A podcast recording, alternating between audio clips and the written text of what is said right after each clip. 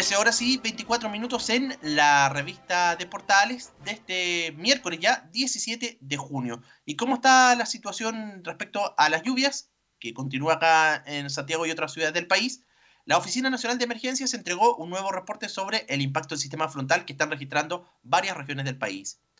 De acuerdo al organismo, en la mayoría de las zonas la situación se mantiene bajo control, salvo la presencia de 16 damnificados en la región de Coquimbo y los cortes de luz que se han detectado en la región metropolitana, los cuales han afectado a 3.834 clientes de Melipilla y también de la Florida. Según el informe, la condición de tiempo en la capital es de, bueno, la lluvia continúa hasta el momento intensa, a rato ha eh, disminuido. En tanto, en la comuna de Colinas se reportó una rotura de matriz de agua potable, por lo que la empresa sanitaria eh, estaba, está trabajando eh, en el lugar.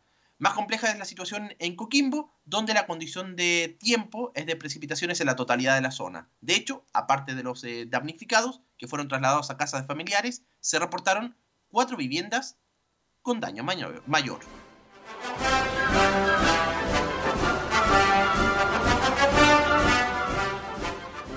13 horas y 25 minutos concluye acá la segunda edición de la revista de Portales. Puesta en el aire Gabriel González Hidalgo, edición y lectura informativa Camilo Vicencio Santelices. Recuerde visitar nuestro sitio web www.radioportales.cl y también nuestro Twitter como arroba radioportales. Muy buenas tardes y ya viene Radio Portales.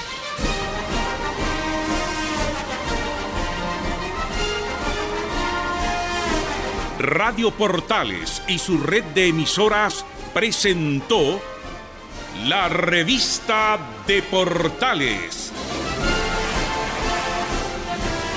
el más completo panorama informativo con noticias de Chile y el exterior, preparadas por el Departamento de Prensa de Radio Portales. Fue una presentación de Ahumada Comercial y Compañía Limitada, expertos en laminados decorativos de alta presión.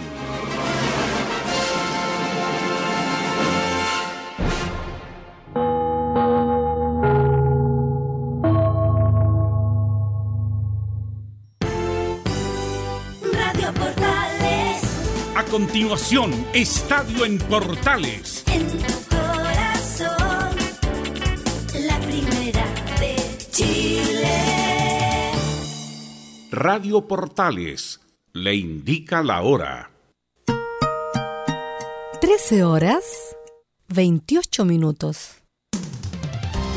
Termolaminados de León, tecnología alemana de última generación. Casa Matriz, Avenida La Serena, 776 Recoleta. Foro 22 622 56 76. Termolaminados de León. Una mirada distinta, con reflexión, profundidad. La encuentras en www.opine.cl. Ya lo sabes www.opine.cl.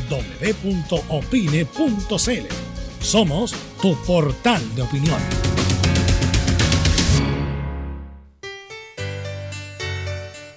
Dolores articulares, dolores musculares, cuídese. ¿Sabía que de no tratar a tiempo ese simple dolor, usted será un adulto mayor con serias dificultades en su vida diaria? Para ello, tenemos la solución Life, el producto natural más efectivo para eliminar todo dolor articular y muscular. Llame ahora al 22 594 05 25 22 594 05 25 Life, la solución. Es muy importante, es urgente, es vital que entre todos detengamos el coronavirus. Y todos podemos ayudar a través de una sencilla acción. Quédate en casa por tu salud, la de los niños y la de los adultos mayores. Sigamos los protocolos que entrega la autoridad de salud y evitemos contagiarnos o contagiar a nuestros seres queridos o a otras personas. Quédate en casa porque es la mejor manera de ponerle fin a este virus. Nosotros te seguiremos informando y acompañando, pero te invitamos de todo corazón que por favor lo hagas. Es muy fácil. Quédate en casa. Quédate en casa. Quédate en casa. Quédate en casa. Quédate en casa. Quédate en casa. Recuerda, al coronavirus lo derrotamos entre todos. Seamos responsables. Es un mensaje de Radio Portales, la primera de Chile. Comercial IAC y Compañía Limitada. La mejor calidad mundial en laminados decorativos. Comercial IAC y Compañía Limitada es Vertec en Chile. San Ignacio 1010, Santa Rosa 1779, Avenida Mata 446 y Portugal 501. Comercial IAC y Compañía Limitada es Vertec en Chile. Gracias a los superdividendos, tu hipódromo Chile siempre te paga más. Juega en Teletrack.cl. Descarga gratis la nueva aplicación de tu hipódromo Chile que siempre te paga más. En Radio Portales, de lunes a viernes, de 15.30 a 17.30 horas, Salud Eterna un espacio de conversación y orientación en el mundo de la medicina natural. Consulte con nosotros al 226-139-705. 226-139-705. Pida además su moringa olífera ancestral original de la India. Salud Eterna, de lunes a viernes, de 15.30 a 17.30 horas, en Radio Portales, la primera de Chile en tu corazón. Los esperamos.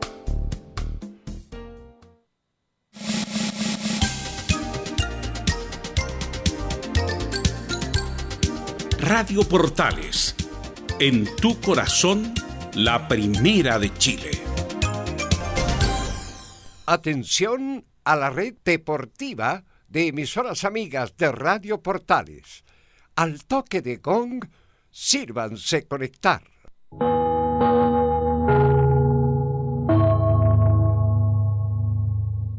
90 minutos con toda la información deportiva. Vivimos el deporte con la pasión de los que saben. Estadio en Portales ya está en el aire con toda la emoción del deporte. Comentarios: Carlos Alberto Bravo, Venus Bravo, René de la Rosa, Laurencio Valderrama, Camilo Vicencio. Patricio Rodríguez y Ricardo Jamasmí. Reporteros: Enzo Muñoz, Nicolás Gatica, Rodrigo Vergara, Juan Pedro Hidalgo y Rodrigo Jara. Producción: Nicolás Gatica. Técnicos: Gabriel González Hidalgo y César Navarrete. Edición: Anselmo Rojas. Dirección: Carlos Alberto Bravo. Estadio en Portales es una presentación de Ahumada Comercial y Compañía Limitada. Expertos en termolaminados decorativos de alta presión.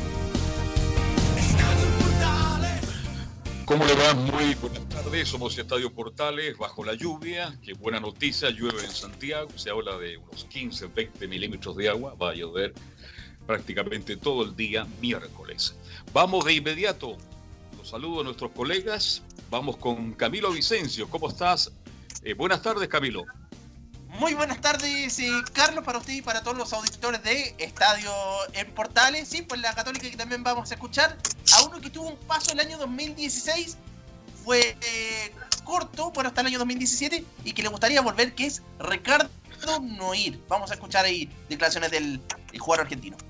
Noir, ¿ah? perfecto. Es el informe que tendremos de Católica. Eh, Nicolás Gatica, buenas tardes.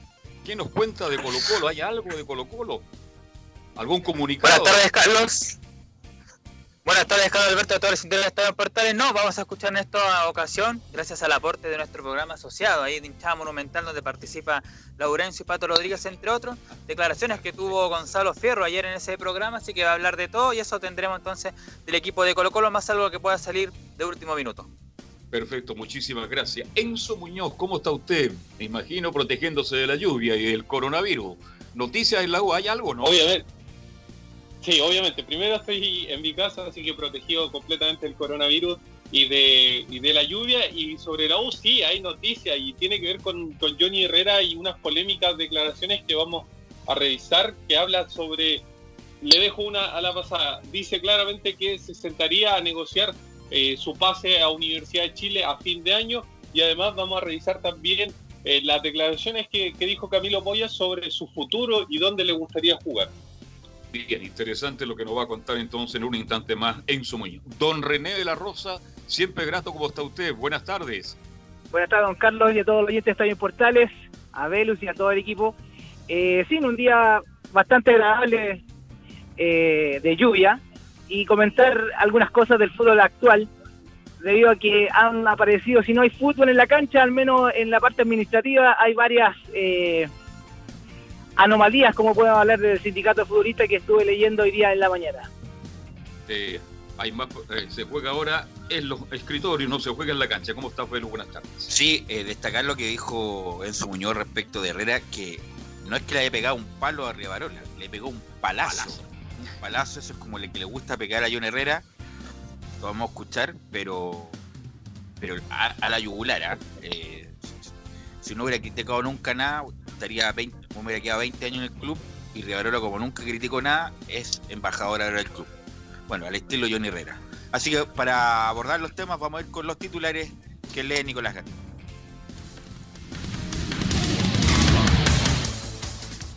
¿Qué tal? Vamos a ver todos los temas de esta jornada de día miércoles acá en Estadio Portales. Bueno, en lo internacional, en Alemania finalmente el Bayern se coronó campeón por octava vez consecutiva. Además, hoy jugará el Bayer Leverkusen de Charles Aranguis ante el Colonia buscando meterse en los puestos de Champions. En España, en tanto, Arturo Vidal ingresó tres minutos en la victoria del Barcelona ante el Leganés. En Inglaterra, la Premier League vuelve con un duelo de campanillas entre el Manchester City y el Arsenal. Siguiendo con Chenando, el histórico portero paraguayo Chilaver aseguró que Claudio Bravo es una leyenda viviente que tenemos en el fútbol mundial. Y un día como hoy, de Chile tuvo dos caídas dolorosas. ¿Se acuerdan ustedes? La vamos a revisar. Dice: En el 82 perdió 1-0 y Carlos Caceres desperdició un penal. Mientras que en la edición del año 98 también una tocada al último minuto de Ivica Bastic, que amargó la selección chilena en ese entonces dirigida por Nelson Acosta en el último minuto. Y algo del fútbol chileno, Rodrigo Holgado, delantero de Audax, se había matado un motociclista, pasó de prisión preventiva a arresto domiciliario. Y por supuesto, como todos los días, política junto a Fabián Rojas. Perfecto, muchas gracias. A ver si repite Nicolás Gatica, pues se le dio la mitad la- de todo lo que dijo. No estamos con buen, buen sonido, Sí, Gatica. Bueno, ojalá pueda reponer su dispositivo mañana Nicolás Gatica para poder salir como estábamos saliendo en buenas condiciones. Bueno, lo que contaba René, eh, justamente lo, el tema principal del día de hoy, eh, incluso salió grupos ya, grupos de facto respecto a jugadores retirados, eh, comandados por Marcelo Zunino, hay un- como una, hay un intercambio importante de opiniones. Eh, René, ¿y qué te parece, como abriendo el tema, todo este lío entre los jugadores del sindicato, los jugadores que están retirados y que no les está llegando este beneficio del fondo de retiro como para, para empezar, René? Eh, sí, bueno, eh, es un hecho muy lamentable. Eh, hay cifras de las cuales se manejan, les pido disculpas si se escuchan ruido externo porque ando en la calle. Hay cifras muy altas en la cual algunos jugadores se ven muy perjudicados. Hay eh, futbolistas que se quejan que eh, trabajaron 25 años para fútbol profesional y, no, eh, y acordaron eh, la, la dirigencia actual eh, acomodó las fechas según a su, a su, a su criterio, así que y fueron beneficiados ellos mismos, así que es un hecho muy lamentable y espero que se solucione de la mejor manera. Sí, hoy día escuchamos a. nos No, escuchamos, leímos unas declaraciones de Carlos Ramos en el Mercurio. O sea, es como los como los dirigentes de la Comebol, que sale el uno y entre otros, no sé si es, es eh, como dicen los colombianos, es como Guatemala, Guatepeor. No sé cuál es peor, porque Carlos Ramos también no tuvo una buena administración, administración independiente, que fue los que estuvieron en las huelgas del 97, del 99, qué sé yo pero después con todo lo que pasó con las cuestiones de las cuentas, que incluso escuchando a Nicolás Pérez, muy divertido también, decía que un- palo a Carlitos Carlos Soto. Soto, claro, que prácticamente la carrera de Derecho se la pagó el sindicato. Hay que recordar lo de la Biblia, si la Biblia es un chiste, independiente que cada uno tenga su credo, su fe, eso no está en discusión, pero el giro del sindicato no era regalar Biblia a nadie, porque justamente el, sindicato no está para evangelizar, para eso está la iglesia, los grupos cristianos, todo lo que quieran, pero no puede estar captado, coaptado una agrupación civil para evangelizar, no es el fin. Eh, y eso es lo que pasó con, con el sindicato. Usted- Me avisa ahí de estudio si estamos ya con los audios para eh, escuchar, empezar a escuchar a Gamadiel, pero es un, es un tema que justamente con la nula el nuevo fútbol que hay en Chile es el tema que se está Sí, eh, es un tema que viene de muchos años, el sindicato siempre ha tenido problemas, no olvidemos que pero ahora vino- ante la sociedad anónima, aquí las huelgas eran, una huelga de seis meses, la gente se olvida, antes no se pagaban los sueldos, y ahí estaba el sindicato, que tuvo momentos buenos y momentos malos, como todas las cosas, y ahora que un grupo de jugadores no fue tocado, no fue beneficiado, ¿no es cierto? Aparecen voces disidentes reclamando por todo. Pero yo quiero detenerme en Carlos Ramos, para que la gente sepa, era un volante que jugó en Iquique, en Audax y en la U de Chile. Fue presidente por mucho tiempo, pero destaco también que él resalta en esa entrevista, Belu, lo gremialista, lo colaborador que fue Marcelo Salas, que Bueno, siempre estuvo a disposición del le pega el palo ahora. Exacto. Le pega el palo ahora porque estos jugadores, estos dirigentes, y además los que están defendiendo, lo que están defendiendo ahora René, Camilo, al sindicato, es que los que están cerca del sindicato es como los que está- los que van a agarrar defienden y los que no van a agarrar no defienden Camilo René. Sí, pues ayer leía una declaración también de, de Cristian Álvarez, que él decía que cuando su papá se mm, cuando su papá se, se retiró no recibió nada, su hermano tampoco, y bueno, ahora defendía también la gestión del, del sindicato de, de futbolistas, pero también estuvo cercano a- a- hasta hace un par de años. No, pues que ahora no, antes no había plata, ahora hay plata. No ni las cuotas Ah, No, no, pues da lo mismo las cuotas. Las cuotas eran simbólicas. Lo que la plata importante es por la cuestión de la televisión. televisión. Y A por eso ahora, 2013. y por eso ahora todos van a entrar entre comillas cumpliendo los requisitos para para este fondo de retiro, René. Sí, eh, tuve la oportunidad, como lo había mencionado, de leer lo de Lorca de Colo Colo, que me tocó dirigirlo, que era un buen jugador, joven, una promesa que hubo que se perdió en el camino, pero él eh, no le tocó el bono y estaba hablando en contra también del sindicato actual, de la dirigencia, eh, debido a que por ocho meses eh, de contrato él no le tocó el bono y perdió más de 8 millones de pesos, así que no es menor el valor y por eso yo creo que o sea, apareció también, eh, no sé si tuvieron la, la oportunidad de leer el comentario de León, de, de Muco. Sí, después de la después de la del- de este primer audio que vamos a escuchar, le va a preguntar si los árbitros también tienen algún fondo de retiro o se lo llevo todo para la casa, René Eh, no, si de la hay Rosa. Vamos a, ir, de retiro, vamos a ir con la primera. Después, después, después usted me amplía, René, para que No tenga una problema. buena explicación por qué se llevó todo el fondo de retiro de los árbitros. No, broma. Vamos a ir con la primera eh, de Gamedel García, que nos comenta qué criterios se adoptaron para el bono de retiro. A ver, beneficiario es todo jugador que se retiró desde julio del 2016 en adelante y que cumpla con las características de haber estado por lo, a lo menos 15 años en la profesión.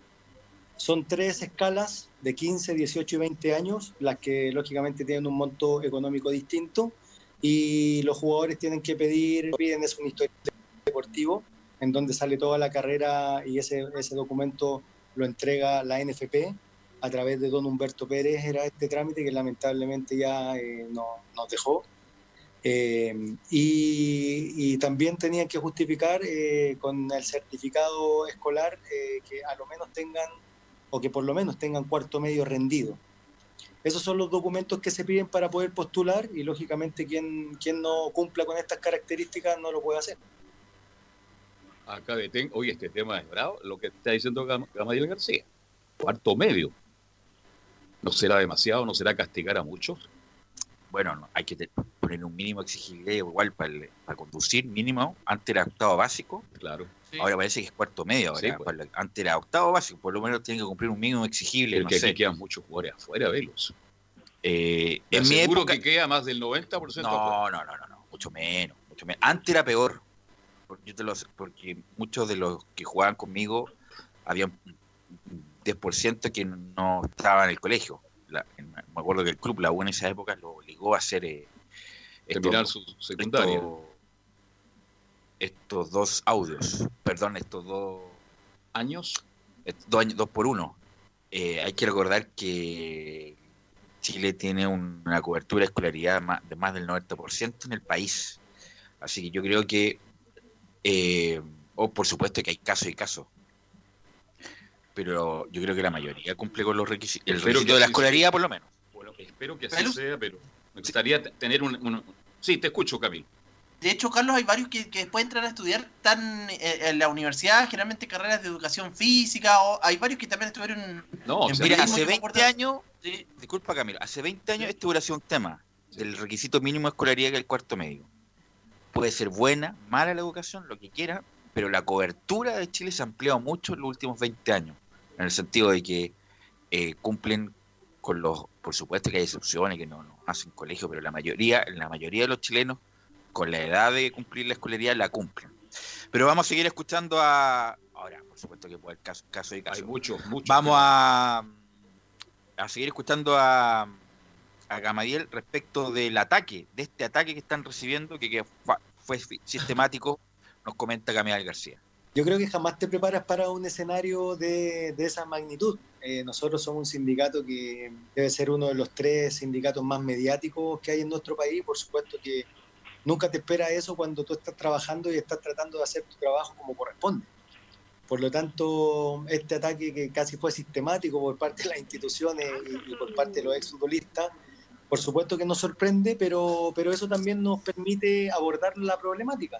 Había un, había un tema que tal vez no se había abordado con la premura que era necesario y por supuesto que nosotros lo estábamos trabajando. Ahora, eso también, el desconocimiento también genera información errónea eh, y, hoy día eh, me parece que está mucho más aclarado todo el tema del fondo de retiro, está mucho más aclarado que nosotros jamás vamos a dejar de ayudar a, lo- a los exfutbolistas y que siempre lo hemos, eh, que el futbolista siempre ha sido, como, como siempre se dice, eh, el, el más leal dentro de toda la actividad siempre ha sido el futbolista, por lo tanto, que se acuse al futbolista de egoísta, de, de poco eh, solidario, nos parece que no, no, no es la cara real eh, de lo que es nuestra actividad. Quería preguntarle a Gamadiel, ¿por qué desde el 2016? Ese es el Por tema. eso esa, esa, esa, diría yo, elementos para distinguir si sí o si no es la línea delgada. En el sentido de que, oye, pero por un mes capaz que no, Exacto, le no pasó. haya tenido eh, este bono, eh, como lo comentaba el Limache, eh, el Limache González, es muy es muy delgada la línea en el sentido para distinguir, no, te, te corresponde a ti, te corresponde no, incluso puede ser hasta arbitrario. Pero lo mismo como se maneja, por ejemplo, la línea de la pobreza, es de eh, 100 111 mil, está la indigencia, 112 mil no. Es un son mil pesos. ¿Cuál es la diferencia? Ninguna. Ninguna. Pero hay que ponerle como límite para poder eh, distinguir y, da- y dar estos bonos de, de retiro. René, bueno, siguiendo con lo del fútbol, ¿los árbitros tienen algo parecido, no? ¿Bono de retiro o no? O no, o no? Eh, no, no, Verus. uno termina su, su trayectoria de, bueno, hasta los 45 años y sale con los años de servicio. En este caso, lo que los años que estuvo en el fútbol profesional, eh, incluye no incluye cuando está en cadete, que cuando no tienen contrato, del momento que firman contrato hasta la fecha de retiro, hasta los 45 años. Ahora se excede un poquito más eh, debido al beneficio que tienen con el asunto del VAR. Ahora puede seguir como árbitro activo, pero solamente para servicios de VAR, pero no en las canchas. A eso me refiero que es, es totalmente diferente. Existe un sindicato también de, de árbitros y una mutual. Ok, vamos a seguir escuchando a Gamadiel para ampliar más la- lo que nos está comentando y esta polémica. Y nos comenta Gamadiel García, Gamadiel García que ha sido la semana más difícil de la gestión del No sé si la semana más dura, me parece que cuando estallido social se vivieron momentos mucho más complejos y polarizado el tema. Eh, hoy día, si bien se han recibido críticas, también hemos recibido muestras de apoyo transversalmente por parte de nuestros compañeros asociados que están en actividad y lógicamente estamos muy tranquilos del trabajo que estamos desarrollando, de cómo se proyectó, cómo se desarrolló y cómo se ha entregado el fondo retiro. Por lo tanto, en ese aspecto las, las críticas la- las tomo con altura de miras, por supuesto, pero, pero hay muchas de esas críticas que vienen y están desinformadas y que lógicamente no, no reflejan la realidad de lo que está ocurriendo, por lo menos hoy en día en el sindicato. además por una cuestión de estética, Camilo, René, voy primero con René. El punto es que, claro, de los primeros que se pagaron este bono de retiro fue Gamadiel y Luis Marín. Marín, Entonces sí, queda como ahí, ahí independiente está, que feo. independiente que puedan tener derecho según los parámetros definidos por lo mismo, porque esto no- no es ninguna ley, ¿ah? no es ninguna ley, es un acuerdo de asamblea del sindicato futbolista. Eh, y estos parámetros lo pusieron ellos mismos, que aparezcan cobrando. Independiente que tengan derecho según ellos Cóbrelo mismos. después, la próxima. No, pero por eso, independiente que ellos cobren lo mismo por estética, Camilo y René queda bien feo que los primeros que se hayan cobrado hayan sido los dirigentes del CIFUT. Bueno, Claro, eh, con que- referente a eso, esa es la polémica, que como un dirigente, yo te voy a ver para eh, en primera persona, yo fui muchas veces dirigente de la Mutual, pero para todo descuento o para todo beneficio, el último es el presidente, para mi opinión, para mí, para la, la transparencia que tiene al gremio. Pero eh, lamentablemente ellos se, se ve, ¿qué es lo que veo yo como exfutbolista? Yo voy a poner el caso de exfutbolista. Los que nos están dirigiendo acomodaron su bono para beneficios de ellos y a nosotros que llegamos tres meses, cuatro meses antes que del retiro no nos toca. ¿Y quién pone la fecha? ¿Quién pone? Si bien es cierto, para todos no va a alcanzar, pero manejar un criterio, eh, valga no sé, que, que, que, que sea notorio. Por ejemplo, lo que hablan ustedes de de cuarto medio. Antiguamente los futbolistas eh, la, en la Universidad de Chile, me recuerdo yo, los cadetes los tenían al lado de- de- del lugar de entrenamiento para poder sacarlos de clase, para poder estudiar. Y yo creo que un cuarto medio es excesivo. Yo creo que los tiempos han cambiado, como bien dice Velus, pero eh, hay que adecuarse a las personas que más necesitan el, el- el dinero en este momento eh, o ese beneficio. Y yo creo que ellos están a puerta de retiro hace muy poco, trabajan en canales de fútbol, por ejemplo, algunos dirigentes, sin desmerecer si tienen tienen todas las posibilidades de tener eh, sus profesiones, pero yo creo que el beneficio es un beneficio, no es un aprovechamiento. Así es, con respecto del, bueno, sa- salen como temas subyacentes respecto de esto, ah, el famoso cuarto medio, por esto digo, hace 20 años era un tema para los futbolistas, muchos no, no cumplían con los requisitos de escolaridad.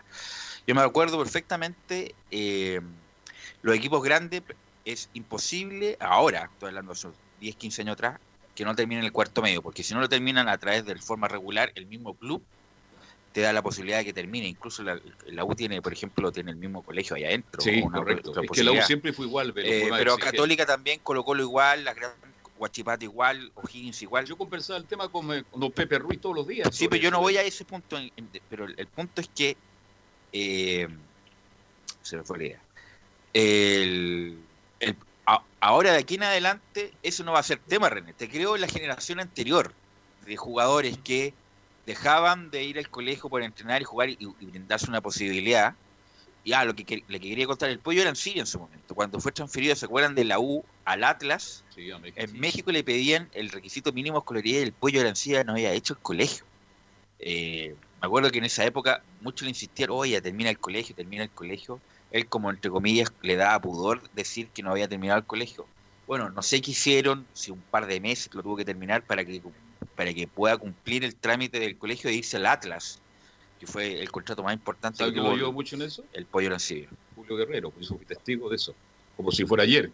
Porque yo estaba, ahora velo, esto, este beneficio va a durar hasta el 2033, es el acuerdo que hay con el No. ¿dónde va a ingresar la plata? Va a ingresar la plata.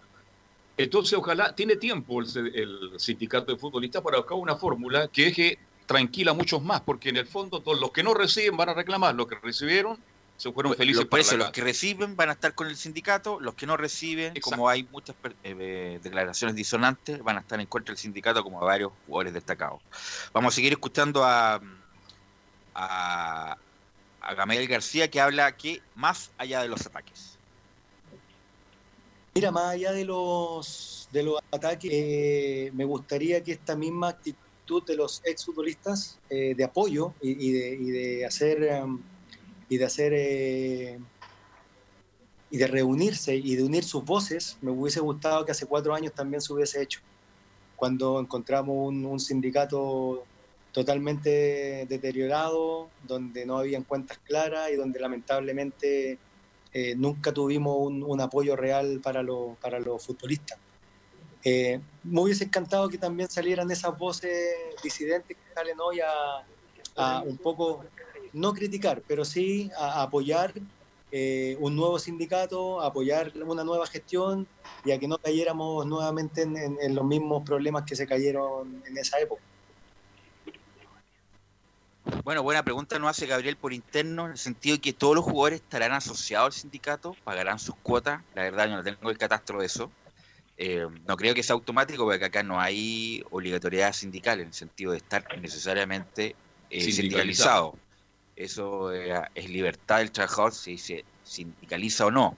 Hay, habría que preguntar del universo de jugadores profesionales que hay en Chile, ¿cuántos están sindicalizados y cuántos pagan sus cuotas? Es buena pregunta, la verdad, yo no sé ese dato. Ahora, los grandes astros del fútbol mundial chileno prácticamente no le dan pelota, perdón la expresión tan vulgar, no le dan pelota al sindicato. No, pero están. Claro, pero toda la generación porque lo obligan a firmar, pero no tiene ningún Pero interés. no, como que lo obliga, si nadie Para va- integrarse. na- Nadie va a obligar a Gary Medel a integrar el sindicato, pero está, participa. Eh, y además vamos a escuchar una eh, una audio René y Camilo respecto de los famosos derechos de imagen que en su momento sucedieron en la selección para que estos dineros fueran al, al sindicato. Y vamos a seguir escuchando a Camel que habla justamente de las declaraciones de Claudio Bravo. Bueno, eh, una muy buena declaración, sobre todo considerando que esos derechos se firmaban en una etapa donde nosotros no estábamos en el sindicato. Cuando nosotros llegamos, lo primero que hicimos fue pedir reunión con los seleccionados, aclararle cuál es nuestro proyecto. Tuvimos que viajar bastante para, poder eh, juntarnos con ellos porque nos, nos citaron justamente en una gira que ellos tenían eh, a la cual fuimos, llegamos al hotel, estuvimos, compartimos con ellos y tuvimos que volver rápidamente a, a nuestras labores. Pero en esa etapa nosotros le explicamos a los jugadores qué, qué se estaba haciendo y qué se iba a hacer con el dinero. Y por supuesto que están todos y, y todos nos demostraron su, su felicidad porque era primera vez que, que se estaba trabajando realmente en el beneficio del futbolista. Y bueno, y aquí están los, aquí están los hechos, no fue solamente promesa. Y es por eso que nos molestaba un poco que se ensuciara esto, porque siempre fue de manera transparente, informada y, y- y comunicada, y públicamente también eh, fue, fue un tema. Así que para nosotros lamentamos que, que se haya puesto en tela de juicio este fondo de retiro. Bueno, tan público no fue porque muchos jugadores que podían haber participado de estos fondos se enteraron recién ahora. Ahora, aquí hubo una asamblea de verdad, se llamó una asamblea, votaron Sí, los asociados. Votaron los asociados. Yo no recuerdo, bueno, por eso pregunto. No, ¿no? pero es que me imagino que usted no sabe cuándo se junta el sindicato. No, no, pero ah, por lo general se sabe. ¿sabe? Ay, No, yo, pero- estaba, yo estaba en reunión del sindicato de No, pero Gamadiel García dijo que esto se aprobó. Se aprobó en me asamblea. gustaría saber cuántos estaban en esa reunión ese Hay que recordar que los sindicatos Van casi siempre los no capitanes de cada son equipo. instituciones públicas. Son es como un intermedio entre lo público y lo privado porque son asociaciones civiles. eh, donde justamente por donde pertenecen a una entidad laboral se reúnen para proteger sus derechos. René, ¿me querías comentar algo? Sí con referente a lo mismo de Gamaliel García. Eh, y me asumo también a las palabras de don Carlos que siempre estas cosas se saben. Eh, lo que no- eh, lo que se hace poco transparente eso es lo que hace la duda para los demás eh, futbolistas que cuántos votaron o si le hicieron de un día para otro. Gamaliel Gar- García sí estoy con él que también ha hecho varias cosas. Es muy fácil asumir un cargo y echarle la culpa que hace cuatro años eh, eh, la institución estaba muy mal y que yo la sacaba a flote por nada que- porque así está hablando Gamaliel García que eh, bajo su tutela eh, el sindicato andaba muy bien. No hay yo no tengo en realidad me, en esto, esto es lo que recién me estoy interiorizando pero yo creo que va por buen camino el tema. Si el problema es cómo se hizo que caso fue una asamblea pública con todo y no solamente los capitanes de cada equipo o todos los futbolistas como son del Seafood están sin trabajo, me ha tocado dirigir a los, a los muchachos, hay cualquier cantidad de jugadores eh, conocidos que ya no tienen trabajo y eso yo creo que eso es lo que se manejó mal y eso es lo que está en cuestión. Nada más que Sí, eso. yo estoy de acuerdo.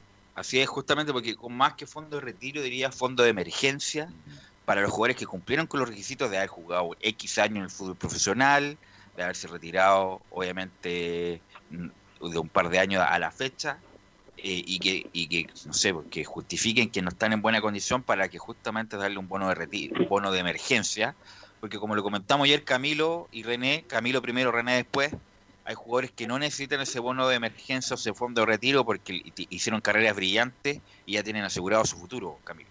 De hecho, el- a propósito de lo- la cantidad de años, eso es lo que reclamaba el Limache González, porque él dice que se retiró en 2014, pero puede que haya cumplido, me parece, con los años pues, de- de- para, para adquirir este, para postular a este, mm, a este bono.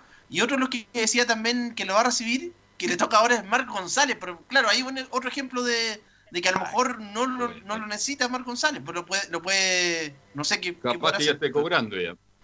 Claro, Claro. eh, claro, por eso te digo que el- lo de la cuestión del fútbol es distinto. Es distinto, por ejemplo, que el- ellos hubieran cotizado directo, por ejemplo, siempre no- en las liquidaciones de sueldo hay un descuento por bienestar del sindicato. No sé, los que han, han tenido contrato de trabajo alguna vez, bueno, se hace un descuento por el sindicato y cuando uno se retira, por bienestar le dan como el bono o le restablecen todo lo que se le hubo un Es descuento un reloj de oro. eh, y un descuento que le hacen.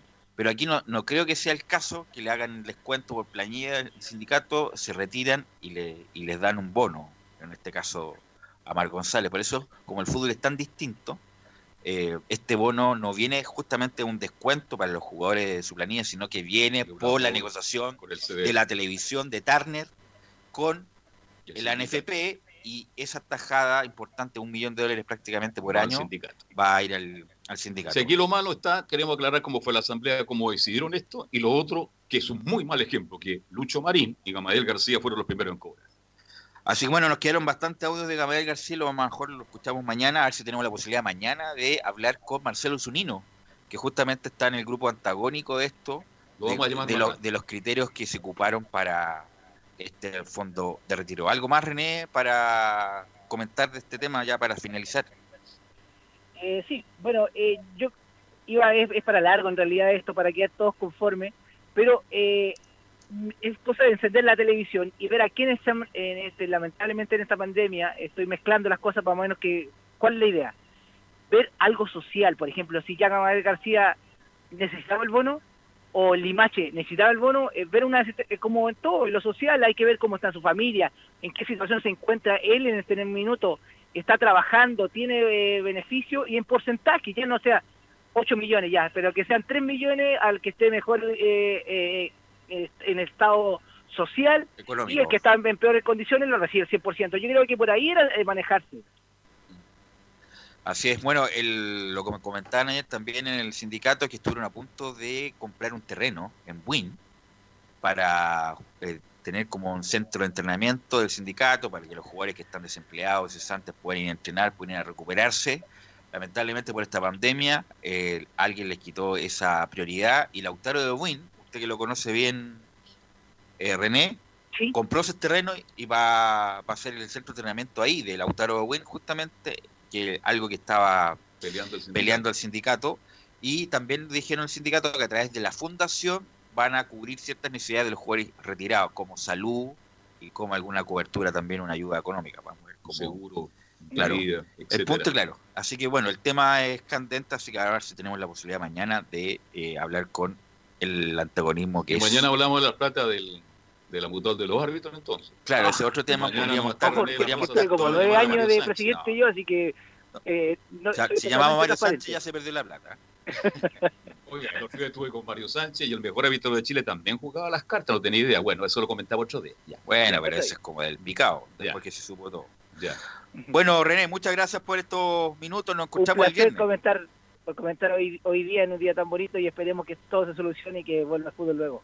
Eso es lo que necesitamos. Sí, tiene razón usted, René. Usted habla de un día bonito, sí. pues, Cuando llueve ahora en Santiago, en la zona central, que es un día nomás, hermoso. llueva. Acuérdate, estamos en una mega sequía. Son brutales las caídas de los descensos de, los, de las cuencas. Así que qué bueno que llueva y siga lloviendo. Bueno, gracias, René. Nos encontramos Listo, muy, muy buenas tardes. Adiós. Vamos a ir a la pausa, Gabriel, y volvemos con la U Colo Colo Radio Portales le indica la hora.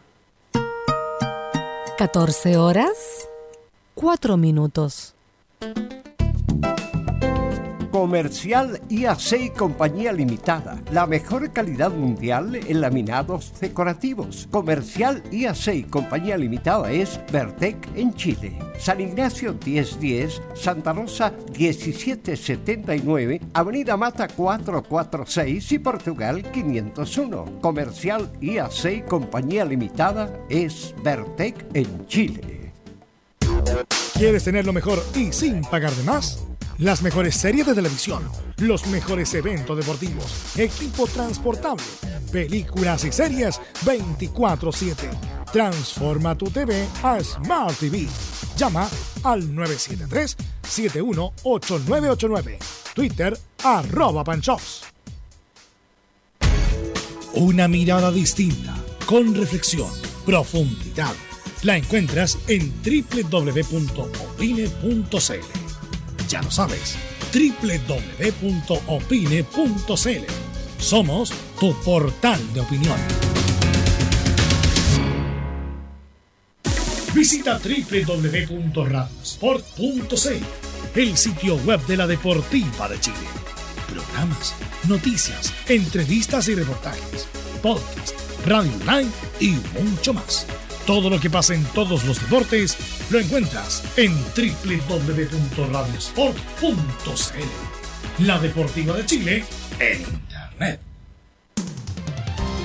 Termolaminados de León, tecnología alemana de última generación. Casa Matriz, Avenida La Serena, 776 Recoleta. Foro 22 622 56 76. Termolaminados de León.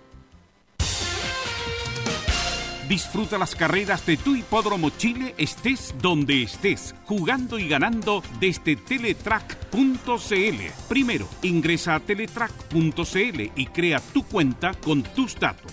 Debes ser mayor de 18 años. Segundo, abona dinero desde tu tarjeta de crédito o cuenta bancaria a través del sistema WebPay. Tercero, juega de forma rápida, simple, segura y sin costos de mantención. Solo debes indicar el hipódromo, luego la carrera, el monto a jugar, la apuesta y el caballo. Finalmente, debes confirmar tu apuesta. Cuarto, si quieres retirar dinero, debes ingresar a Retiros. Luego debes ingresar tu RUT y el monto que deseas retirar. Finalmente, confirmar tus datos bancarios para que posteriormente se genere una transferencia directamente a tu cuenta. Ahora ya estás listo para jugar las carreras de tu hipódromo Chile desde teletrack.cl. Y recuerda que gracias a los superdividendos, tu hipódromo Chile siempre te paga más.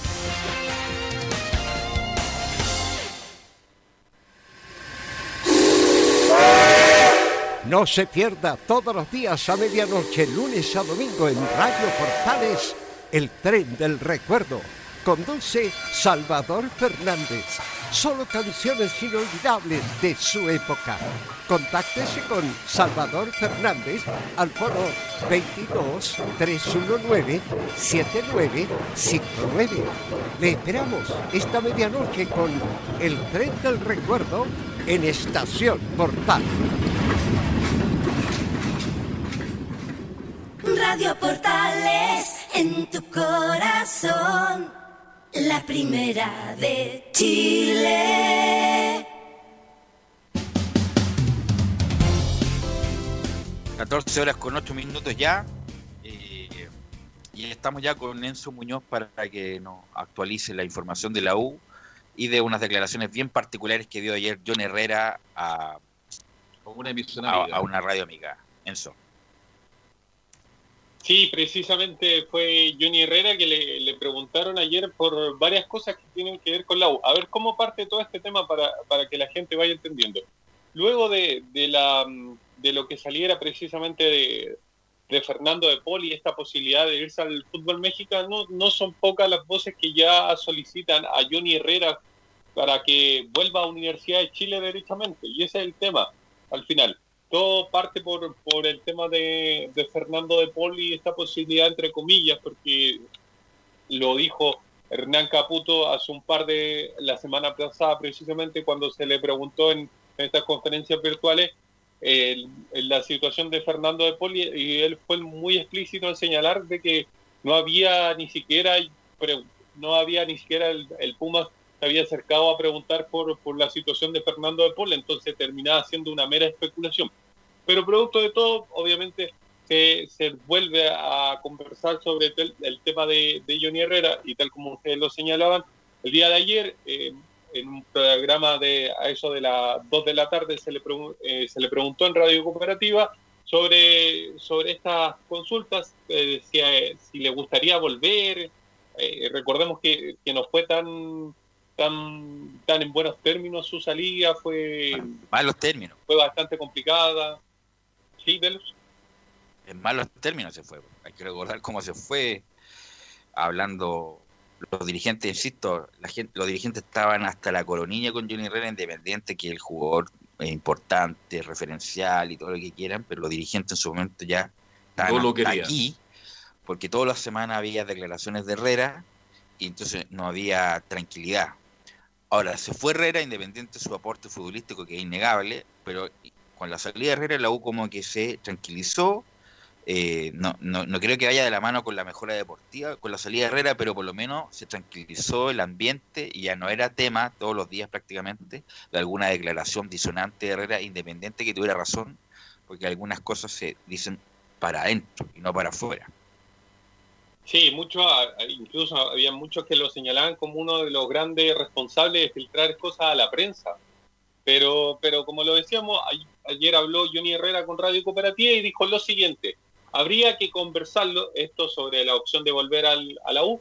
Tengo cercanía con gente que trabaja en el club, que en algún momento está la posibilidad y puedo volver al club, lo hablaré con la gente indicada. Es más, en esa misma línea aseguró lo siguiente, soy un futbolista del mercado y si en algún minuto hay necesidad se conversará. No me cierro nada, pero hoy estoy en Everton, feliz y tengo que respetar mi contrato. Eso fue más o menos las palabras a grandes modo, obviamente que una entrevista mucho más larga donde eh, más señala, todos sabemos lo que siento por la U, es mi casa y aunque a algunos no les guste, será mi casa para siempre, pero hoy estoy en Everton entre otras declaraciones que, que dijo Johnny Herrera precisamente a Radio Cooperativa. Y otro que, que se refirió al tema de Johnny Herrera fue ayer precisamente Walter Montillo en conferencia de prensa.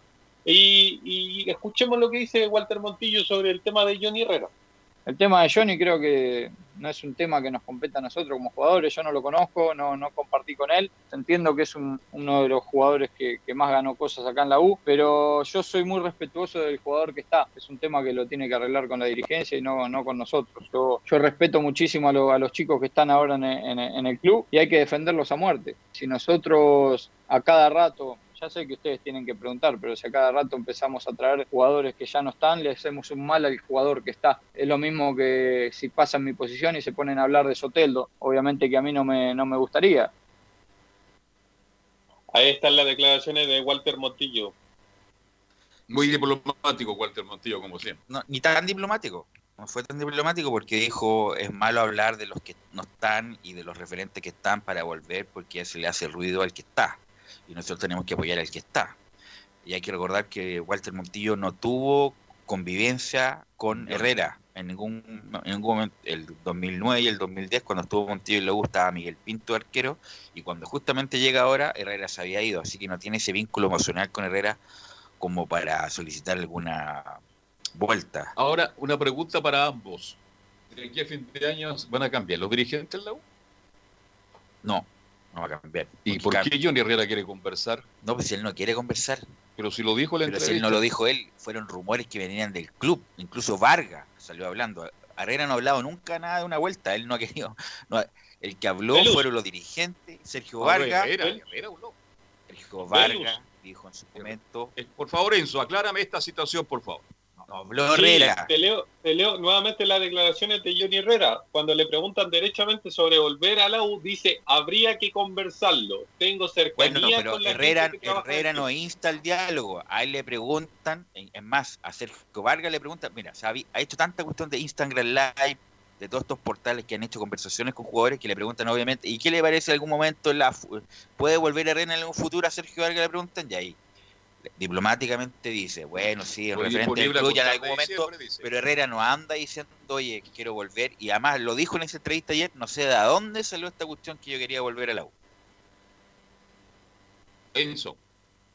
Sí, parte precisamente como, como lo señalábamos de, de, de luego de esta supuesta supuesto vínculo de, de Fernando de Paul con, con el cuadro mexicano, es que parte todo esto nuevamente, avigorando obviamente por, por la hinchada de, de la U que quiere mucho a Johnny Herrera, lo respeta, recordemos el homenaje que del cual fue parte en el Estadio Nacional posterior al partido de, de la U con Everton, donde empatan los equipos. Recordemos lo, que pasó, él se acerca al, al codo sur, al, sector sur de- del Estadio Nacional y, obviamente la barra le empieza a cantar. Entonces, obviamente de ahí parte y, y por ahí también hay una, entre comillas, crítica a nosotros como medio de comunicación que también ayudamos un poco el tema.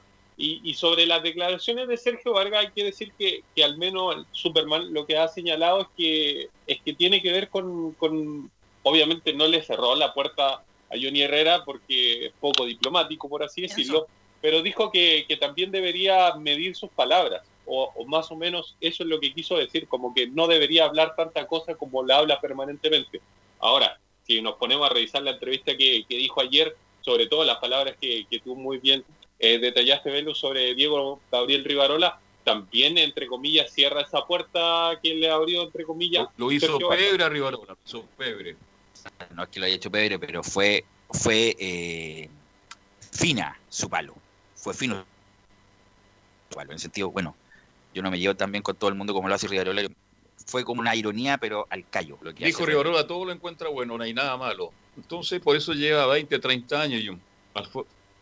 En fin, mira, declaraciones de Herreras van y vienen y van a ser permanentes aquí hasta fin de Por año. eso en algún momento si es que Herrera define poner término a su carrera y a ver si los Astros Salinas a ver si puede volver a la U. Pero en este momento no es ni conveniente ni Barrera que lleva ocho partidos Y si recién De Paul no se va, Ah, no sé, po, pero De Paul, insisto, lo han ofrecido los representantes de Paul, pero tantas veces esta oportunidad de jugar y ahora, entre comillas, bueno, es una, es una maniobra de representante que yo creo que no. Además que A mí me- edad, tiene 30 años ya. Sí, a mí lo que me han señalado es que lo más probable es que eh, Fernando de Paul no se vaya porque él tiene un vínculo que lo une a Chile. No, no me quisieron detallar el vínculo que, que lo unía con nuestro país, pero no tiene que ver con la U, no tiene que ver con, con San Luis, pero me dijeron que hay un vínculo que, que une demasiado a, a Fernando de Paul con nuestro país. No Eh, Enzo, digo, ese no- vínculo se termina, no es que se termine, se suspende si es que te ofrecen tres veces más de lo que estás ganando. O sea, independiente del vínculo emocional que puede tener con el país, con Quillota, donde es ídolo y tiene una galería a nombre de él, si le ofrecen tres veces más de lo que está ganando, obviamente ese vínculo se suspende porque obviamente va a ganar tres veces más, pues eso es evidente, y sobre todo las condiciones económicas que está el mundo del fútbol, que obviamente se van a aterrizar bastante. Ahora bien, el, tema es que tampoco ha llegado ninguna entrevista, ni siquiera ha habido una conversación. Es todo rumores y especulaciones sobre la, la supuesta salida de, de Fernando de Paul, que por lo demás termina, eh, termina su vínculo contractual con Universidad de Chile el año 2021, a finales del 2021. Y otro, pasando a otro tema, eh, habló Camilo Moya a un Instagram Live de Rodrigo Tolsen, que para que no lo ubique, fue un, un humorista que pasó por Coliseo Romano, un programa de, de Mega, y le preguntaron derechamente cómo le gustaría su carrera, por así decirlo.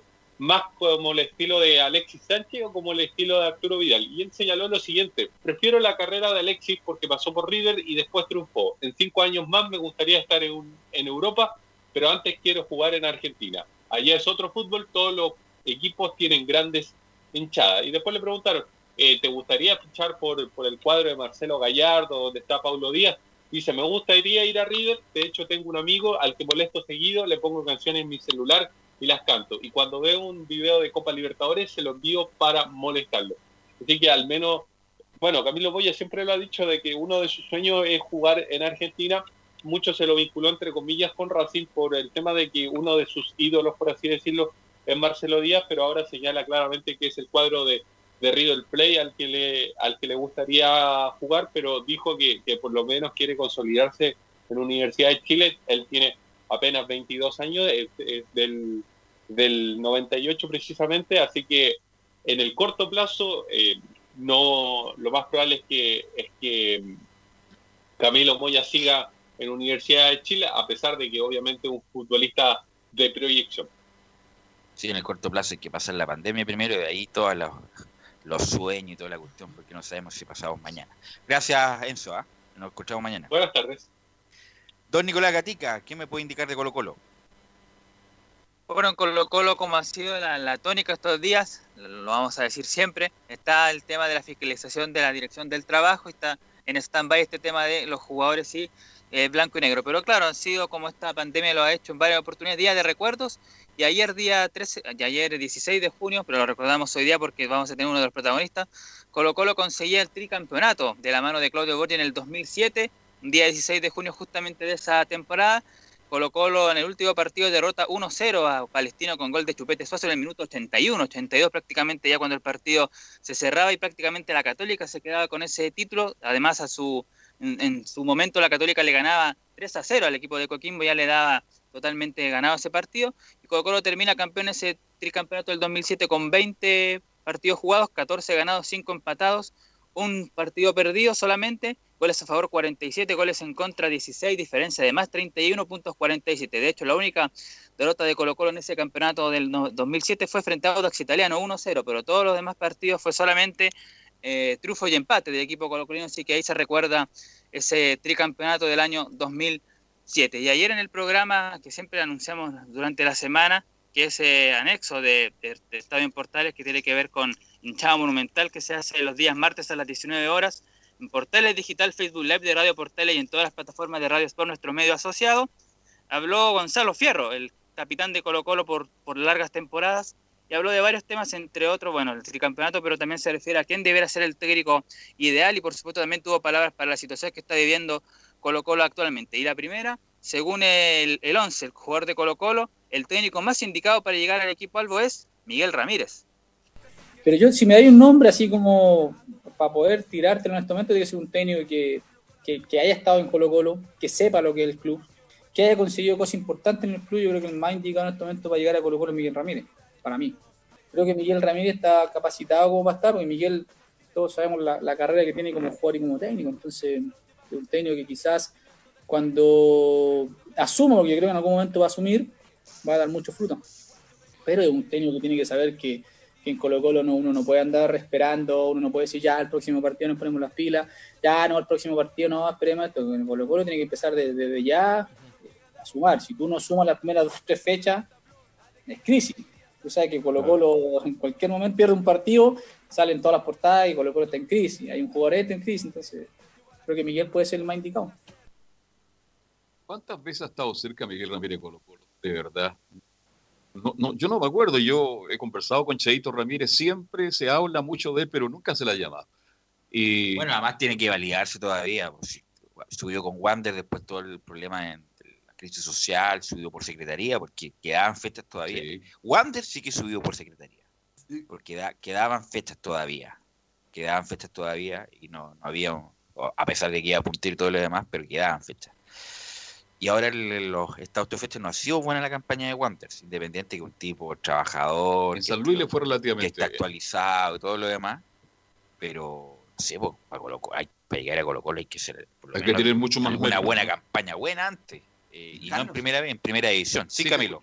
Sí, en San Luis tuvo una temporada buena, pero después él se fue y esa temporada el equipo desciende también, así que. Así es. Sí, el 2017.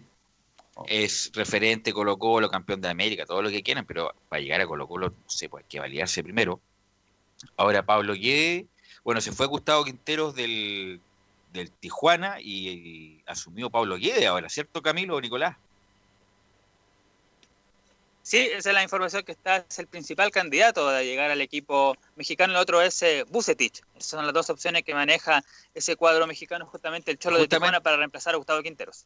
Y justamente el que cortó a Gonzalo Fierro y no lo llamó prácticamente nunca más las citaciones de Colo Colo fue Pablo Guede sí. a Gonzalo Fierro, que lamentablemente se retiró de mala forma de Colo Colo, no por una, una actitud de él, sino que prácticamente no jugó en el último el último momento de su carrera en Colo Colo Gonzalo Fierro. Claro, y complementando esto, claro, no, él aclara Gonzalo Fierro que no puso a Borgi porque se, sabe que Borgi no va a negociar con Blanco y Negro por el momento, así que por eso da a Cheito Ramírez y da como segunda opción tras el Cheo Ramírez. Dice lo siguiente, encuentra un buen técnico también a Fernando Vergara, lleva hartos años como DT y sabe lo que es Colo Colo. Vergara, bueno, tuvo contra la escuadra, recordemos Colo Colo en Copa Chile, así que también lo menciona ahí a Fernando Vergara. Y otra que es la última que cerramos de Gonzalo Fierro en esta jornada es lo que tiene que ver con el conflicto de Colo Colo entre los jugadores y blanco y negro. Y dice Gonzalo Fierro, las cosas se conversan para llegar a buen término. Yo creo que las cosas a lo mejor, como lo he dicho, lo he dicho en algún otro momento, eh, las cosas se conversan. Se conversan para llegar a buen término. Si en Colo Colo las cosas no salieron bien, no es porque a lo mejor ahora vienen haciendo las cosas mal. Colo Colo en cuanto al tema de dirigente viene haciendo las cosas mal hace tiempo. Y no lo digo a lo mejor por un tema quizás, ah, este tipo está dolido, este tipo está picado porque se fue. No, no es eso. Colo Colo es el equipo, el equipo más grande de Chile, por lo tanto Colo Colo debería tener una, una estructura diferente a los demás. Eh, no tengo por qué sacar otro equipo, pero ¿por qué en la U y en Católica no pasa esto? Porque los tipos a lo mejor saben cómo hacer las cosas. No sé lo que habrá pasado en cuanto al tema de jugadores con dirigentes o lo que, eh, lo que propuso uno y lo que propuso el otro, lo que quería uno y el otro. Eso no, no, lo sé porque tampoco, como te digo, hace un año y medio que no estoy ahí y, no tengo por qué tampoco andar preguntando ni metiéndome. Yo hubiese estado ahí, quizá a lo mejor, no sé, hubiésemos llegado a lo mejor a, hablar de otra manera, de, otro, de otra forma, quizá buscando el, el convenio para ambas partes, para el club, para los jugadores. Ok, ¿algo más, Nicolás? No, eso para cerrar nomás con lo de Gonzalo Ferro, que nuevamente agradecemos la gentileza del programa Hinchada Monumental, donde participa, entre otros, Patricio Rodríguez, Anselmo Rojas y también eh, Laurencio Valderrama en el equipo de Hinchada Monumental. Ok, gracias. Camilo Vicencio. Y en la Católica también vamos a eh, hacer eh, recuerdo en esta, en esta oportunidad respecto al delantero Ricardo Noir, argentino, que estuvo el año 2016, salió campeón con la Católica en aquella oportunidad con, Mario Salas, también una, una Supercopa, estuvo hasta el 2017, el pase pertenecía a, Racing en aquella oportunidad, así que no pudo seguir para la segunda temporada, eh, para el, segundo campeonato del año 2017. Pero él siempre, después se le ha mencionado en otras oportunidades de que tuvo la oportunidad de volver, recuerdo en el receso anterior de este año, incluso en la temporada de verano, se mencionó en algún momento que podía venir, el año pasado también, bueno, se le consulta directamente eh, sobre las opciones que tuvo de regresar a la Católica. bueno, no, se me dio de vuelta que, bueno, yo siempre tenía la ilusión de, poder volver porque cree, yo sentía que había hecho las cosas bien ahí, entonces tenía ganas de, volver, obviamente. Era un, club espectacular, que, que, la verdad que tenía todas las comodidades y más aún de uno le va bien, siempre quiere, quiere estar de vuelta. La verdad que no se dio, quizás porque le han gustado a otros jugadores, tanto como a la dirigencia como al entrenador que, de turno, pero bueno, son, son cosas que pueden pasar en el fútbol. Y tal cual, porque él dice, en la posición de él después llegó, estuvo Edson Puch, eh, tenía bastante, por eso yo creo que tampoco llegó a la, a la Universidad Católica de vuelta, pese a que se le, se le mencionó en algunas oportunidades, como decíamos, estaba Puch por ese sector, tenía bastante, después llegó Jason Vargas el año pasado que no, no pero que no, no rindió, pero, pero tenía bastante en, esa en esa ubicación. Y por el otro lado, que por el sector derecho también que podía jugar, estaba José Pedro Fuensalía, es decir, ha tenido por eso no se no se puede concretar también la llegada a la católica. Y, ahora están, están los mismos, así que tampoco tiene ninguna posibilidad de llegar.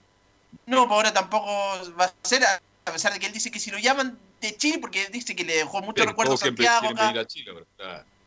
Quieren venir todos. Sí. no, pero no, no tiene ninguna chance. No tiene ninguna chance. Ninguna posibilidad. Ninguna chance ni aquí ni en el futuro. Así que. Pasó la, vieja, pasó la vieja lamentablemente para él, no hizo una buena, no hizo una mala temporada, al contrario, fue importante, era un jugador rápido, él fue formado en Boca eh, y tuvo, tuvo su momento en Argentina y en Católica anduvo bien, pero bueno, a veces las cosas no se dan.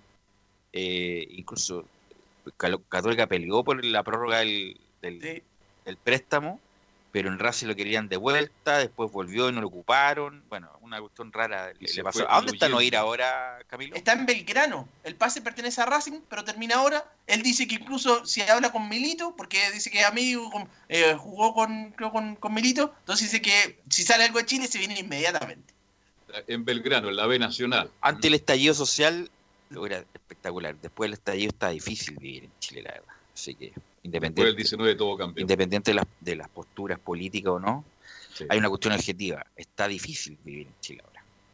Y ahora con pandemia, peor todavía. Así que bueno. Pero no era un buen jugador y que hizo buena campaña en Católica. así que eso con, con la Católica, mañana vamos a tener eh, más declaraciones porque ya habrá una nueva conferencia de, los jugadores del plantel actual. Ok, gracias Camilo, gracias Nicolás, gracias Enzo Muñoz. Vamos a ir a la pausa. Ya, pero ya lo despedimos en su momento. No, pero va escuchando en el auto. Ah, Acá llama que va escuchando en el eh, auto. Vamos a ir al bloque de la épica junto a Fabián Rojas. Radio Portales le indica la hora. 14 horas 30 minutos. Termolaminados de León, tecnología alemana de última generación. Casa Matriz, Avenida La Serena, 776 Recoleta. Foro 22 622 5676. Termolaminados de León. ¿Quieres tener lo mejor y sin pagar de más? Las mejores series de televisión, los mejores eventos deportivos, equipo transportable, películas y series 24/7. Transforma tu TV a Smart TV. Llama al 973-718989. Twitter arroba panchops. La radio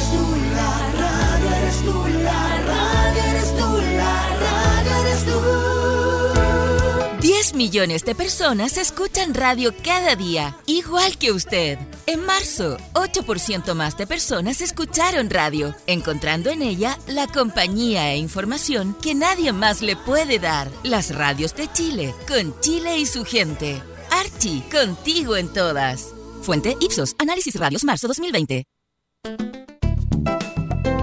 Comercial IAC Compañía Limitada. La mejor calidad mundial en laminados decorativos. Comercial IAC Compañía Limitada es Vertec en Chile. San Ignacio 1010, Santa Rosa 1779, Avenida Mata 446 y Portugal 501. Comercial IAC Compañía Limitada es Vertec en Chile.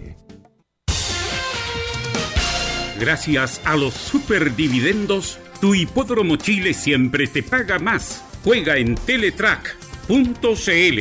Descarga gratis la nueva aplicación de tu hipódromo Chile que siempre te paga más.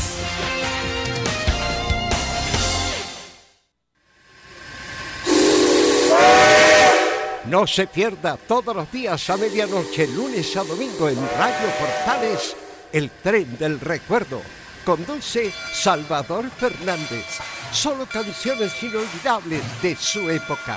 Contáctese con Salvador Fernández al foro 22 319 7959. Le esperamos esta medianoche con el tren del recuerdo en Estación Portal.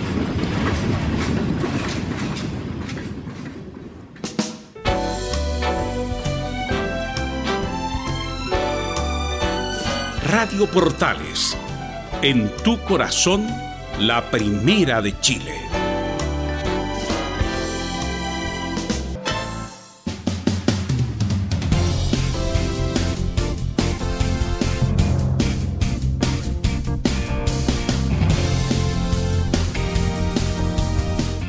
Bien, ya estamos de vuelta para continuar. Y ahora entramos a la hípica con don Fabián Rojas. ¿Cómo está Fabián? Buenas tardes. Muy buenas tardes, eh, Carlos. ¿Cómo le va? Un gusto saludarlo también. A todos los que escuchan Estadio Portales a esta hora de la tarde, una tarde fría, eh, invernal en la región metropolitana. ¿A usted le gusta la lluvia o no le gusta la lluvia? Mire, la verdad es que me gusta bastante, pero la artritis eh, por ahí con los fríos no, no, no acompaña. Sí, pues ahí los que sufren de esa enfermedad, lamentablemente.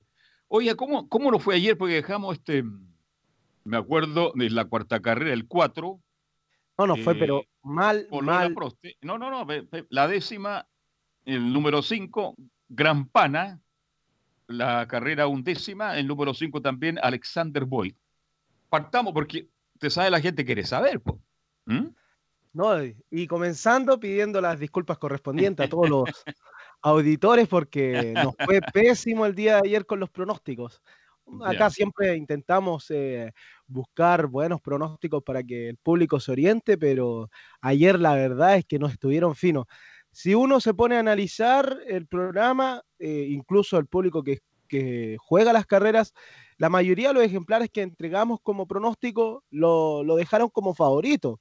O sea, quiere decir que, que el público que sabe de hípica y que juega las carreras también eh, se inclinó por, por los que recomendamos en, en la mayoría de las competencias. El único que ganó fue Gran Torino, que lo mencionábamos el día de ayer, que ganó de forma eh, cómoda. Vamos a estar comentando lo que ha hecho este ejemplar porque es, eh, es tremendo lo que ha realizado, sobre todo en el Club Hípico Concepción, este ejemplar Gran Torino que ha corrido en nueve presentaciones no, en 10 presentaciones ya ha ganado nueve carreras en, en, medio camino Concepción, este pupilo de Ercira Alarcón, que fue el único de los cuatro ejemplares que entregamos el día de ayer que, que obtuvo victoria. El ejemplar Gran Pana, que nosotros acá, hay que, hay que mencionarlo, lo, lo dijimos que era uno de los eh, fijos del día, pero defraudó totalmente a todos los eh, eh, que apostaron por, por, este ejemplar y, sobre todo a su propietario.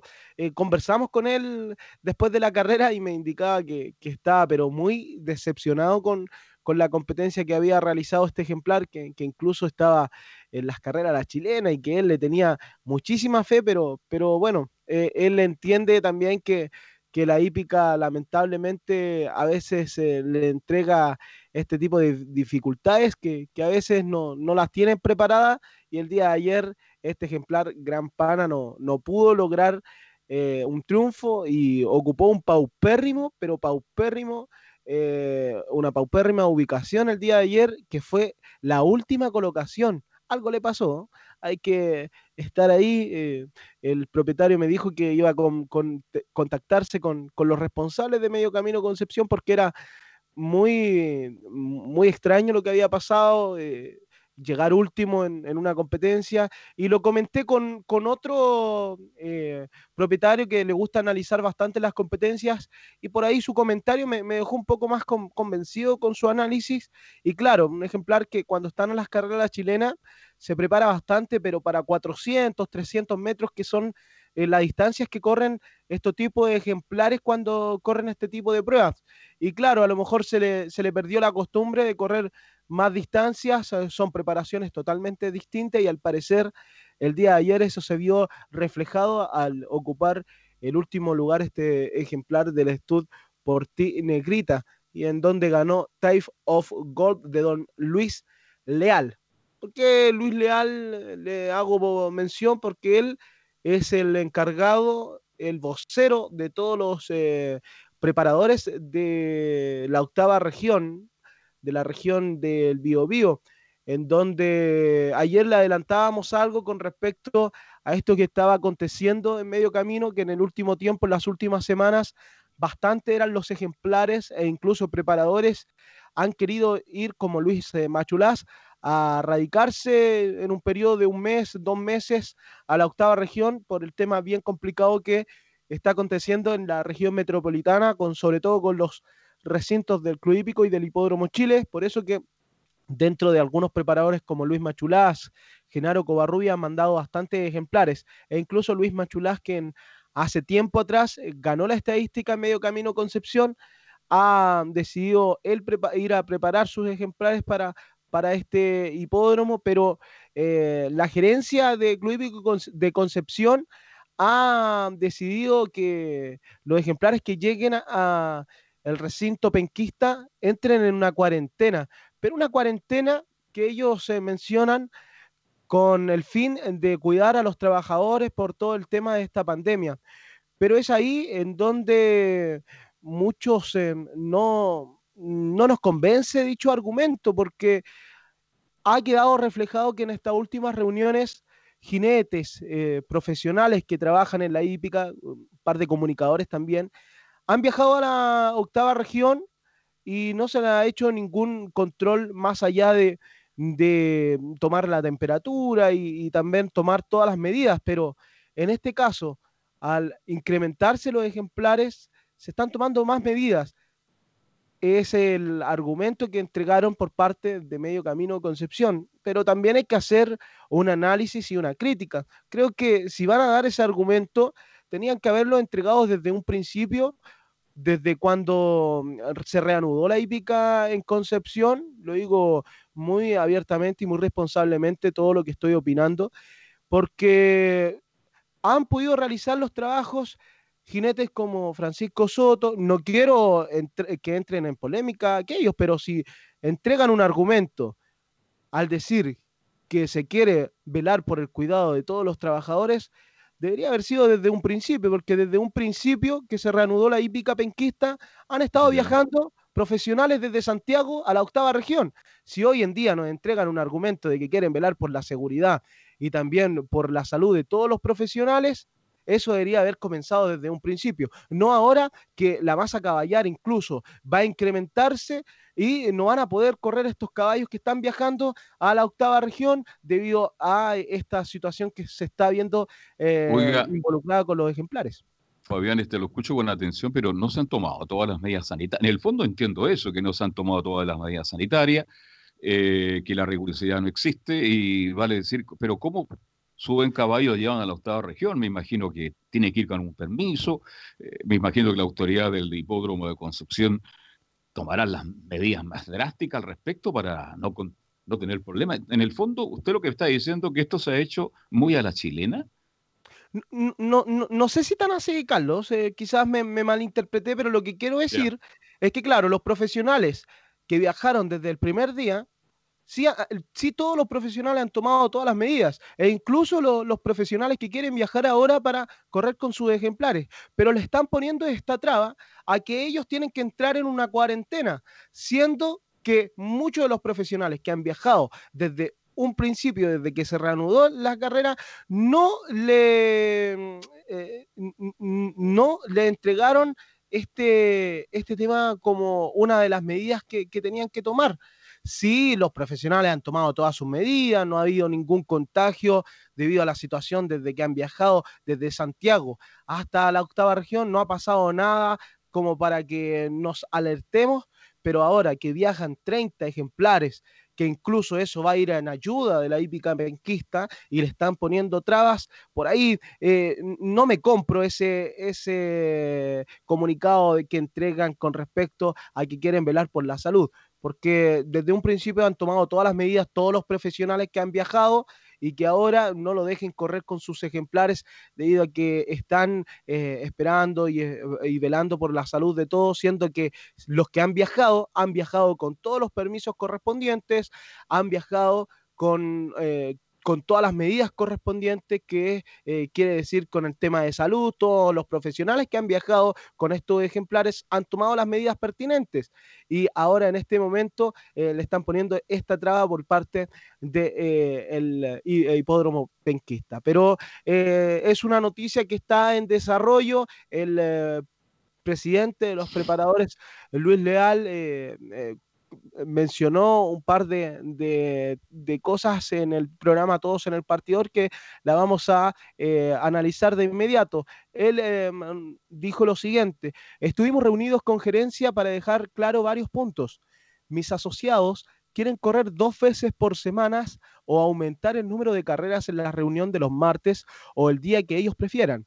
Y es que en las últimas horas han llegado muchos caballos, algunos adquiridos por, propieta- pro- por propietarios de la octava región y otros que han viajado con sus respectivos equipos. Esto se haría efectivo en los próximos días. Por otro lado, se está evaluando el tema del reajuste de los 10 índices que se les cuenta a cada caballo que llega hasta Concepción. Me quiero detener en este punto. ¿Por qué es lo, qué es lo que pasa? Claro, la hípica penquista, antes que pasara todo esto, tenía un incentivo de que los ejemplares que viajaban desde Santiago o desde la quinta región hasta el hipódromo penquista bajaban su índice que tenían en Santiago. Eso quiere decir, le pongo el ejemplo del ejemplar Gran Pana, que lo mencionábamos como eh, pronóstico el día de ayer, era un ejemplar Sí. que estaba corriendo acá en Santiago eh, con mejores ejemplares de un índice muy superior, ejemplo, índice 30. Y al descontarse 10 puntos, queda en el índice 20, quiere decir que va a enfrentarse con ejemplares que, entre comillas, están bajo el nivel de este ejemplar. Y es favorito allá, pues, favorito. Antes de la carrera es favorito, siempre. Claro, siempre. com- comple- completamente, porque quiere decir que está pasando por un mejor nivel acá en Santiago y al viajar a Concepción baja toda esta serie eh, debido a, a este incentivo que tenía el hipódromo penquista, pero debido a que los hipódromos en Santiago no están activos, también quedó inactivo el hipódromo de la quinta región. Muchos de los propietarios, claro, han viajado a la octava región para que sus ejemplares sigan en competencia, pero es aquí en donde el eh, preparador y presidente de la masa caballar, eh, de los preparadores de la octava región, hace el hincapié, porque claro, en ese sentido no hay un, un, un estamento que regule dicha situación para que los ejemplares, como están viajando en, más, eh, en masa para la octava región, van a llegar con eh, mayores pergaminos debido a que van a bajar un índice que los va a favorecer. Sin embargo, se está evaluando esta situación para que queden con el mismo índice de, del que estaban corriendo en Santiago. No sé si me expliqué, un- un- me expliqué bien, Carlos Alberto. Quiere decir que un ejemplar, como por ejemplo el ejemplar Gran Pana, nuevamente lo pongo en eh, ejemplo, estaba en índice 30, no baje esos 10 índices y quede con el índice 30 igualmente en la octava región. Eso es lo que se está eh, definiendo en estos días por parte del gremio de preparadores para que haya una mayor eh, competencia y así también no queden eh, desprolijos también los ejemplares de la octava región y queden por bajo la situación de los caballos que llegan desde Santiago a el hipódromo de medio camino. Y es ahí en donde en estas horas se está evaluando para poder ver de qué forma se puede acomodar y quizás quede un tanto eh, congelado este reajuste de los 10 índices que tenía como incentivo para que eh, se incrementaran los ejemplares en la octava región. Pero hoy por hoy, debido a la situación que pasa en Santiago, claro, muchos de los propietarios van a querer viajar con sus ejemplares a la octava región del país y es ahí en donde van a sacar ventajas, pero es eh, lo que está peleando toda la asociación de preparadores para que no ocurra aquello. Eso se va a ver reflejado en los próximos eh, días. Eh, nos señal- señaló Luis Leal a todos en el partidor, programa que conduce eh, nuestro amigo también y colega Mario Valdés. Seguimos leyendo Bueno, lo que... ¿Sí? Pero este, vamos a ir a la pausa, ¿te parece? Para que sigamos después, porque en el fondo, Fabián, este, la actividad hípica va a seguir solamente, por ahora, en la, solamente en la octava región, porque se mantiene la cuarentena en Santiago y otras cosas más. ¿Mm? Co- Correcto. Hoy por hoy, el hipódromo que, el único hipódromo que está abierto acá en Chile es el hipódromo más austral del mundo, que es el de Medio Camino Concepción. Vamos a la pausa y ya volvemos con más información del hipódromo penquista. Gracias a los superdividendos, tu hipódromo Chile siempre te paga más. Juega en teletrack.cl. Descarga gratis la nueva aplicación de tu hipódromo Chile que siempre te paga más. Bien, estamos de vuelta. Fuimos al hipódromo que está ahí con- ah, esperando con sus canchas en perfectas condiciones. La gente sigue trabajando, los que cumplen la hora ahí como auxiliar y encargado de la mantención, porque algún día volverán las carreras al hipódromo Chile, donde siempre, Fabián, siempre paga más.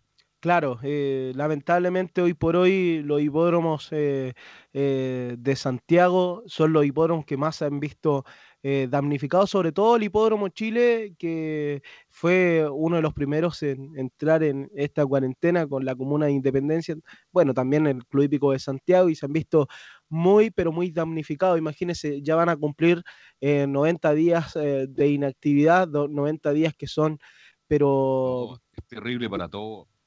son, claro, no, no solamente para la hípica, sino que, que para, todo. todo. Estamos todos en Para- las mismas, mi estimado Fabián, lamentablemente, y parece que la luz del túnel se ve, pero muy, muy lejos todavía. ¿m? Sí, por supuesto. eh, mm, por ahí eh, en algunos eh, medios de comunicación, quien habla también hemos estado indagando y, por ahí la hípica podría volver quizás a, a- a fines de julio, comienzo de agosto. Sí, es que porque claro, en comparación con la actividad del fútbol, los futbolistas lamentablemente no, no pueden eh, ir a trabajar debido a, a la situación de las cuarentenas, pero en. Santiago, en el Club Hípico y en el hipódromo, eh, muchos de los ejemplares se han estado ejercitando para que cuando vuelva estén en óptimas condiciones. Por eso también que muchos han viajado ejemplares de índice desde Santiago a la octava región o también al Valparaíso Sporting en estos días que estuvo con hay que, eh, mo- carreras. hay que, hay, hay que moverse, pues, Fabián, para buscar eh, los recursos. Y está bien que lo, hicieron y lo hicieron muy bien, pero hoy día la situación no está dada. Imagínense, eh, víctima hoy día, usted vio el informe, 232 fallecidos. Entonces, creo que las próximas tres, cuatro semanas, como dicen los expertos, son terribles. Así que yo creo que toda la actividad, si tenemos suerte, alguna actividad podrá comenzar por ahí, por septiembre. Antes, de verdad, y, y soy bien optimista al respecto, ¿ah? bien optimista.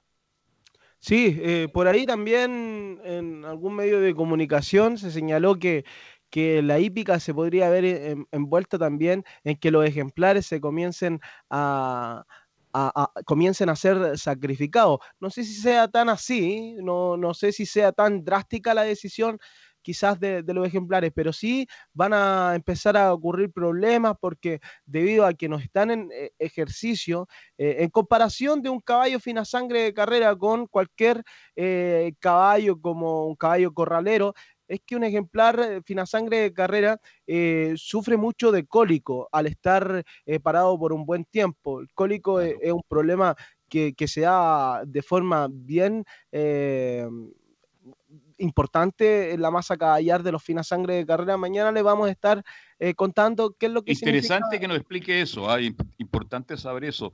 Pero los caballitos, mientras están ahí, alguien tiene que moverlos, tienen que, ah, tienen que moverlos, pues. Es Sí, cuando claro. un auto también eh, no anda muy bien y si usted lo deja 3, 4, 5 días, tiene que meter el motor de vez en cuando porque si no, no, no rinde de acuerdo a lo que usted exige. Así que sería interesante tocar ese tema mañana, ¿ah? cómo los sí. caballitos, ¿no es cierto?, tienen que mantenerse también porque son parte del espectáculo. Claro, por supuesto. Imagínense que, mire, nuevamente voy a poner el ejemplo. Gran Pana no corría de diciembre, eh, pasaron eh, seis meses y, y se notó al parecer eh, la inactividad. Pero lógico, lógico. Para Claro que se notó por eso. Carlos, para ir finalizando con lo que ocurre en Concepción, el eh, Club Hípico de Concepción, eh, los preparadores han puesto a disposición también las pesebreras, dentro de ellos eh, todos los preparadores de Medio Camino Concepción, y los premios se mantienen con un 25% menos del original. Sabemos que el hipódromo de Concepción, eh, lamentablemente, eh, siempre, de, por siempre, ha sido eh, el hipódromo que, menos entrega en cuanto a, sumas a, los ejemplares que ganan, debido también a la, muy baja cantidad de ejemplares. Quizá esto se pueda regular en los próximos meses debido a la buena cantidad de ejemplares que están llegando al hipódromo penquista. Eso con respecto a lo que le adelantábamos el día de ayer y que queríamos tocar el día de hoy. Y para ¿Cuándo finalizar, vuelve las carreras a la octava región? ¿Cuándo vuelve las carreras a la octava? Mire, se está analizando por parte de la gerencia, como le hacíamos mención en este comunicado, que los propietarios y preparadores quieren o dos reuniones eh, semanales por la altísima cantidad de ejemplares que están, que están llegando al hipódromo penquista, o una, reunión. O una reunión, Hasta, hasta Careguante quiere correr en la octava región, imagínense. claro, Careguante, Gatiní, entre otros. Oiga, Ga- Gatini hacen como cuatro meses que no corre, imagínense. Eh, así es, pues. Oiga, Carlos, para, para finalizar, claro, eh, los propietarios quieren o que se realicen dos carreras, eh, dos reuniones de carreras en la semana o una reunión que contemple eh, más cantidades de carreras. Hoy por hoy el Club Hípico Concepción está realizando la reunión los días martes con un total de 12 competencias eh, y 12 competencias con altísima cantidad de ejemplares. Así que quizás en, en las próximas horas nos llegue algún comunicado porque dentro de algunas opciones están que se realicen las carreras en Concepción los días sábados, que es ver, el día que más ¿cómo se instalaciones? ¿Cómo son las instalaciones en cuanto a las luminarias? Porque en esta época ya a las 6 de la tarde en cualquier parte de Chile, y sobre todo en la octava región, ya está oscuro ya. Sí, mire, el, eh, Club Hípico Concepción a eso de las cinco y media ya eh, comienza a oscurecer eh, a esta parte del año, seis de la tarde, y la luminaria siempre ha estado a la altura para que se realice en, las competencias en, en el hipódromo penquista. Recordar, y esto lo quiero dejar bien en claro, que Concepción quizás no tiene los mismos recursos que en Santiago, no tiene los mismos recursos que el Hipódromo Chile ni que el Club Hípico de Santiago. Acá se vende muchísimo, muchísimo más, hasta 10 veces más que lo que vende el eh, Hipódromo en el Club Hípico Concepción. Ayer, eh, gracias a- al, al buen juego, se vendieron 160 millones, imagínense. Y eh, Valparaíso Sporting con 21 competencias. eh, r- vendió 485 millones en su última reunión del pasado día viernes. 160 millones que es una buena suma debido a también eh, que el hipódromo penquista es un hipódromo mm, desconocido para, para muchos eh, hípicos y que mm, también no hay muchos hípicos que no, no les gusta jugar en Concepción, pero hoy debido a la situación de que no hay más hipódromo, muchos están eh, aportando también con el juego en el hipódromo penquista. Eso Pero con usted, información usted no me respondió en cuanto a las luminarias son buenas, permiten en forma regular hacer una carrera porque ya a las 6 de la tarde, como le digo, ya está oscuro.